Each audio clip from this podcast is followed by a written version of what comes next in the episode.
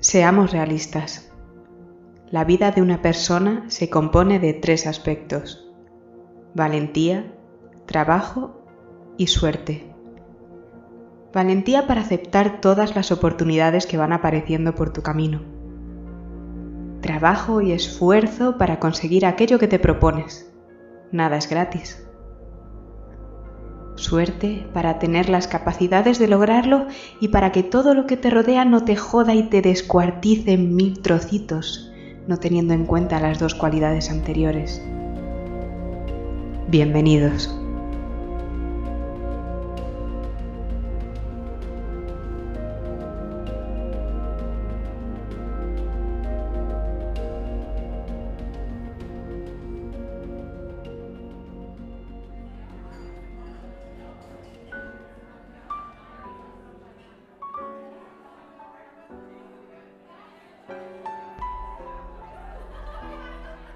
El Yelinas seguía tal y como lo recordaba. Seguía siendo exactamente el mismo antro, sin cumplir seguridad contra incendios que había dejado años atrás. Parecía que había recuperado toda la clientela que no tenía en aquella época, ya que apenas quedaban mesas libres. Reconoció la canción que estaba sonando en ese momento. La caza, de Taúres Zurdos. Siempre le había gustado aquel grupo. Se acercó a la barra y le hizo un gesto a la camarera con la mano. Ella le guiñó un ojo haciéndole ver que la había visto. Yo te conozco, dijo nada más acercarse. Viendo la cara de extrañeza que había puesto David, se rió. Mucho teníais que venir a este sitio para acabar en el muro de los recuerdos. Señaló un corcho con unas pocas fotos que había al otro lado de la barra. Parece que no has tenido un buen día. ¿Qué te pongo? Una pinta, dijo gritando por encima de la música. Se quitó la chaqueta mojada dejándola en un taburete y se revolvió el pelo. Era cierto que había pasado prácticamente toda su infancia en aquel bar. Todas las tardes en las que había vivido allí las había pasado con sus amigos bebiendo cerveza y jugando a los dardos. De hecho, recordaba que se llevaban muy bien con el antiguo dueño, un hombre bajito que les ofrecía pintas gratis los días que tenía poca clientela, que en aquella época eran la mayoría. Hoy en día parecía que aquello había cambiado. Pese a ser las mismas paredes polvorientas y las mismas mesas de madera llenas de mensajes tallados, parecía que aquel lugar no había vivido tiempos mejores. Los jóvenes bebían y reían disfrutando de la música y el espacio de ocio que ese lugar proveía. Aquí está la cerveza y aquí la foto. Se ve que eras más joven, pero te he reconocido en el acto. La chica le había acercado una foto, hecha con Polaroid, donde se encontraban cinco jóvenes tras esa misma barra de bar, con unas jarras delante. Parecían contentos, Ninguno de ellos esperaba que años después solo uno estaría vivo viendo esa foto después de haber asistido al funeral del último de ellos. Los ojos se le empañaron en lágrimas. Lo cierto es que sí había tenido un día de mierda. ¿Puedo quedármela? Ella al verle la cara sintió con la cabeza. Es toda tuya. Poco a poco el muro se va haciendo más pequeño. La gente va recogiendo sus fotos con el tiempo. A mí me gusta verlas cuando nadie me pide nada, son fotos con historia, ¿sabes? Por eso te reconocí nada más verte pasar por esa puerta. ¿Ya no vives por aquí? Me extraña ser la primera vez que te veo. Como he dicho antes, mucho teníais que venir si acabasteis en este corcho. A decir verdad, veníamos todas las tardes. Me he gastado más en este bar que en todos mis estudios. No podía dejar de mirar la foto. Finalmente se la metió en el bolsillo del pantalón. Se dio cuenta de que la tarde en la que fue sacada fue la última vez que habían estado todos juntos. ¿Cuándo había sido? ¿Nueve? ¿Diez años atrás? La chica no debía de tener más de 22. Por aquella época no tendría ni siquiera edad para beber. Y dime, ¿qué ha sido de Guti? ¿Sigue por aquí? Recordaba aquel viejo como si no hubiera pasado el tiempo. Muchas veces se unía a las partidas de cartas no haciendo caso al resto de los clientes, con ellos siempre se había portado de forma amable, les había cuidado hasta el último momento y les había reprochado que empezaran a salir con Jaime, el que posteriormente se convertiría en su camello y verdugo particular. Estaba claro que habían confiado en quien no debían. Guti murió a tres años, contestó con completa indiferencia. Un ataque al corazón, le cedió el Yelinas a su hija. No debía de llevarlo muy bien en su momento porque fue ella la que hizo que volviera a tener todo este ambiente. Otro más para el hoyo, pensó dándole un trago a su pinta. El muro de los recuerdos se mantuvo en su honor pero como ya he dicho antes, poco a poco las fotos van volviendo a sus legítimos dueños. Eh, si me disculpa, el deber me llama. Si necesitas cualquier cosa, no dude en avisarme. Bienvenido de nuevo al Yelinas. Le volvió a guiñar un ojo y se dirigió a otro cliente que le estaba señalando una copa para que se la llenara. David cogió su cerveza y su chaqueta y se dirigió a la primera mesa que vio vacía. En ese momento estaba empezando a sonar la canción de Azul. Parecía que esa noche iba de taúres zurdos la cosa. Estaba cansado. Tanto física como psicológicamente se sentía desbordar por todos lados. El viaje del día anterior había sido de ocho horas metido en el coche, él solo, pensando en tiempos mejores. No había parado de fumar desde aquellas. Estaba mojado, Tenía frío, le dolía la cabeza y se sentía algo mareado de todo lo que había bebido, pero en cierta manera sentía que tenía que estar allí en ese momento. Su segunda casa, donde habían pasado tantas horas buenas protegidos de un exterior que les acabaría abandonando. No había comido nada desde el día anterior, pero su barriga no le reprochaba la ausencia de ningún sólido, y mientras su cerebro no lo pidiera, él se iba a limitar a beber. Se bajó la corbata más de lo que está, no quería quitársela porque sabía que la acabaría perdiendo. No tenía ningún plan de futuro. En ese mismo momento lo único que quería era pasarse a la noche bebiendo y brindando por los que ya no estaban hasta caer rendido. Después ya se preocuparía en cómo ir al hotel, y los problemas del día siguiente simplemente había decidido dejarlos para su yo del futuro. Por el momento solo quería beber. ¿Le importa si le hago compañía? No quiero beber sola, la voz de mujer le sacó de su ensimismamiento.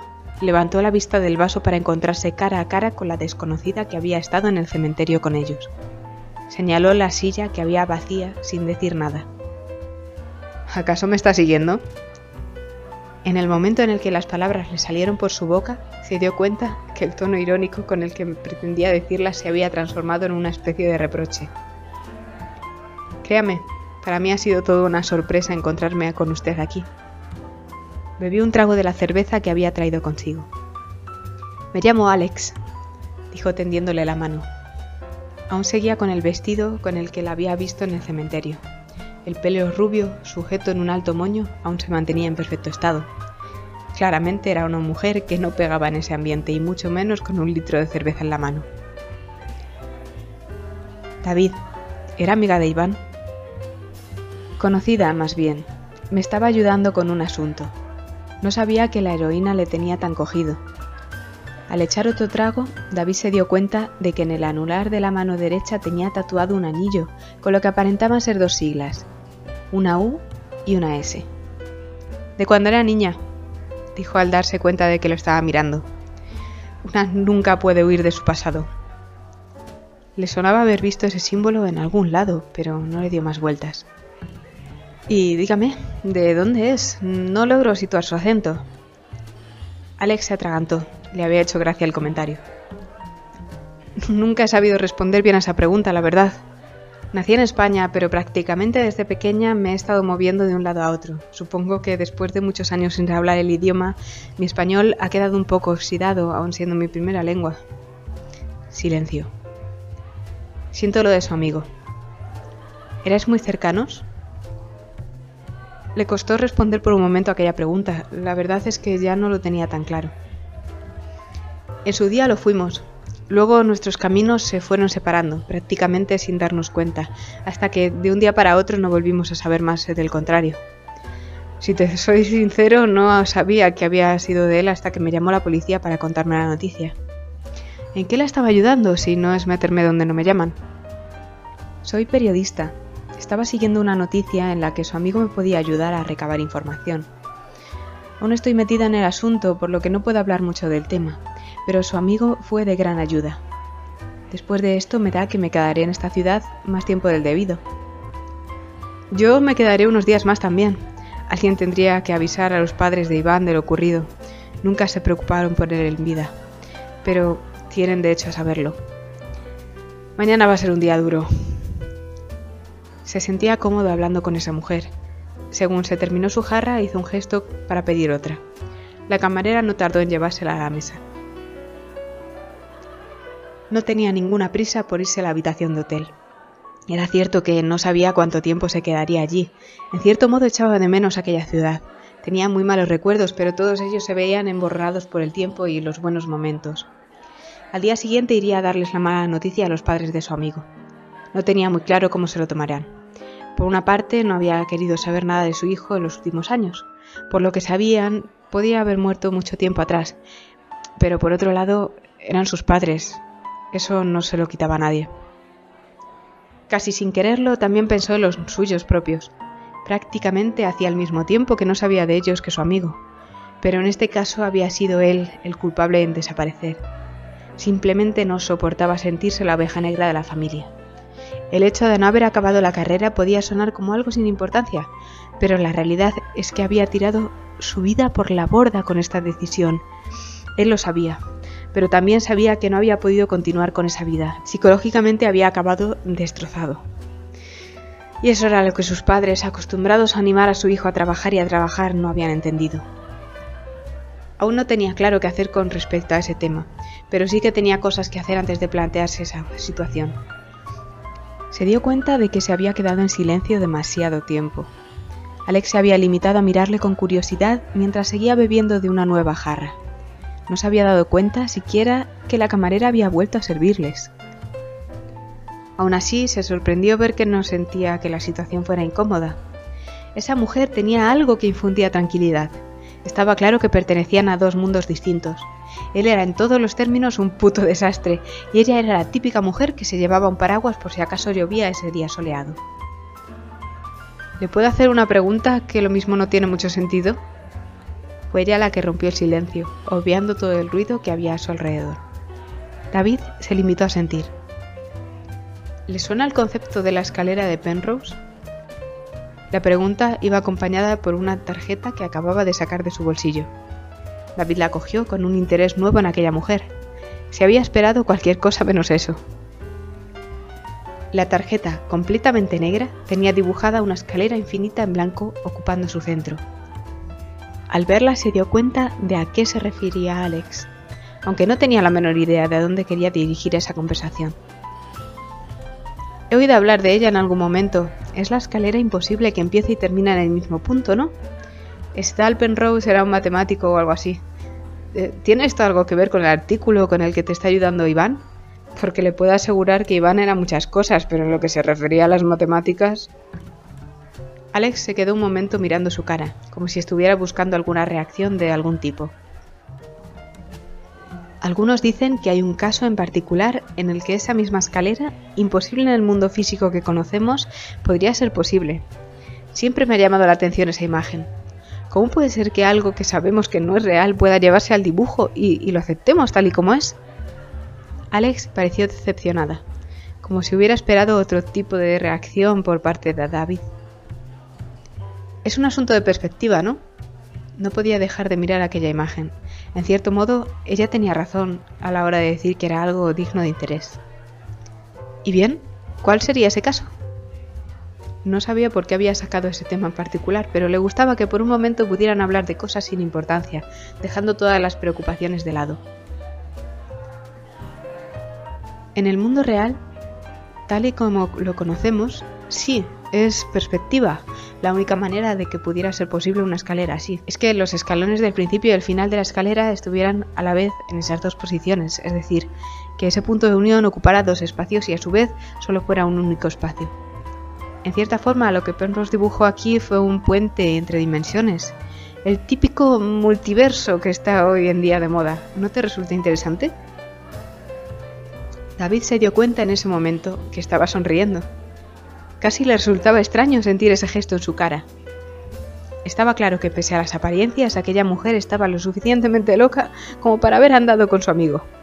Alex había pasado de ser una mujer al margen de aquel mundo de bajos fondos a alguien que parecía más bien obsesionado con un tema tan extraño como aquel, y capaz de sacarlo a colación hasta en los momentos menos indicados. Siento mi cara, pero me ha sorprendido de repente ese cambio de tema. No me malinterpretes, me encanta la ciencia ficción y la fantasía. Siempre me han gustado esos temas, pero me llama la atención esto tan de repente y más si esto es en lo que estaba ayudando mi amigo. Si me disculpa la impertinencia, ¿a cuento de qué saca colación este tema? Sí, lo siento. Su gesto también se había transformado en una sonrisa. Igual he bebido más de la cuenta. No tiene nada que ver con su amigo, es otro trabajo que llevo en paralelo. Es una idea que siempre me ha gustado. La propia representación de los universos paralelos. La unión entre todos ellos por medio de una escalera. Siguiéndote el juego. Llevaban ya tiempo suficiente como para empezar a llamarse de tú. Si esa escalera existiera, no habría forma de acceder a ella, ¿no? Alex pareció aliviada por poder continuar con la conversación. Sí, ya que precisamente el acceso ocuparía el mismo lugar que la escalera. No tendría principio ni final. El mismo lugar sería tanto la escalera como la entrada. Precisamente por eso representa la idea de los universos infinitos superpuestos entre sí, ocupando el mismo espacio-tiempo. Entrarías, subirías la escalera solo para acabar en el mismo sitio, solo que no sería el mismo sitio técnicamente hablando. La imagen resultaba atractiva, digna de un libro de hecho. Miró la tarjeta que le había atendido al principio de aquella conversación.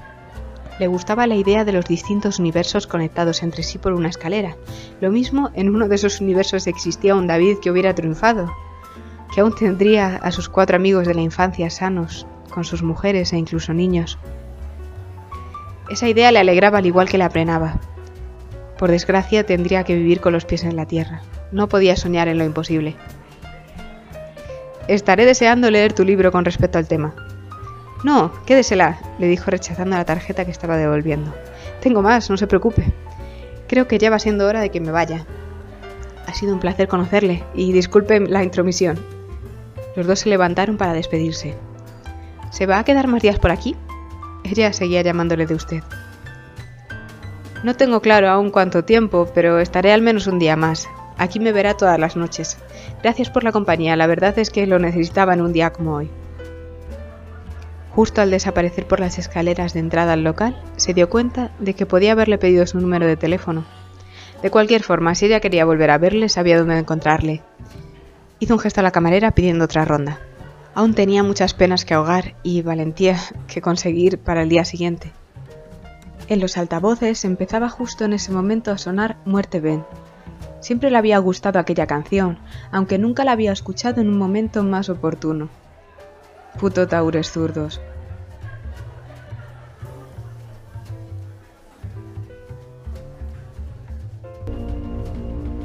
Hola, somos Clara y Fernando, creadores de esta aventura semanal. Nos alegra que hayáis llegado hasta aquí. Si os ha gustado, podéis dejarnos el like o suscribiros. También podéis escucharnos en iVoox y leer los últimos capítulos hasta la fecha en ubisundpodcast.blogspot.com. Gracias y bienvenidos a Ubisund Podcast.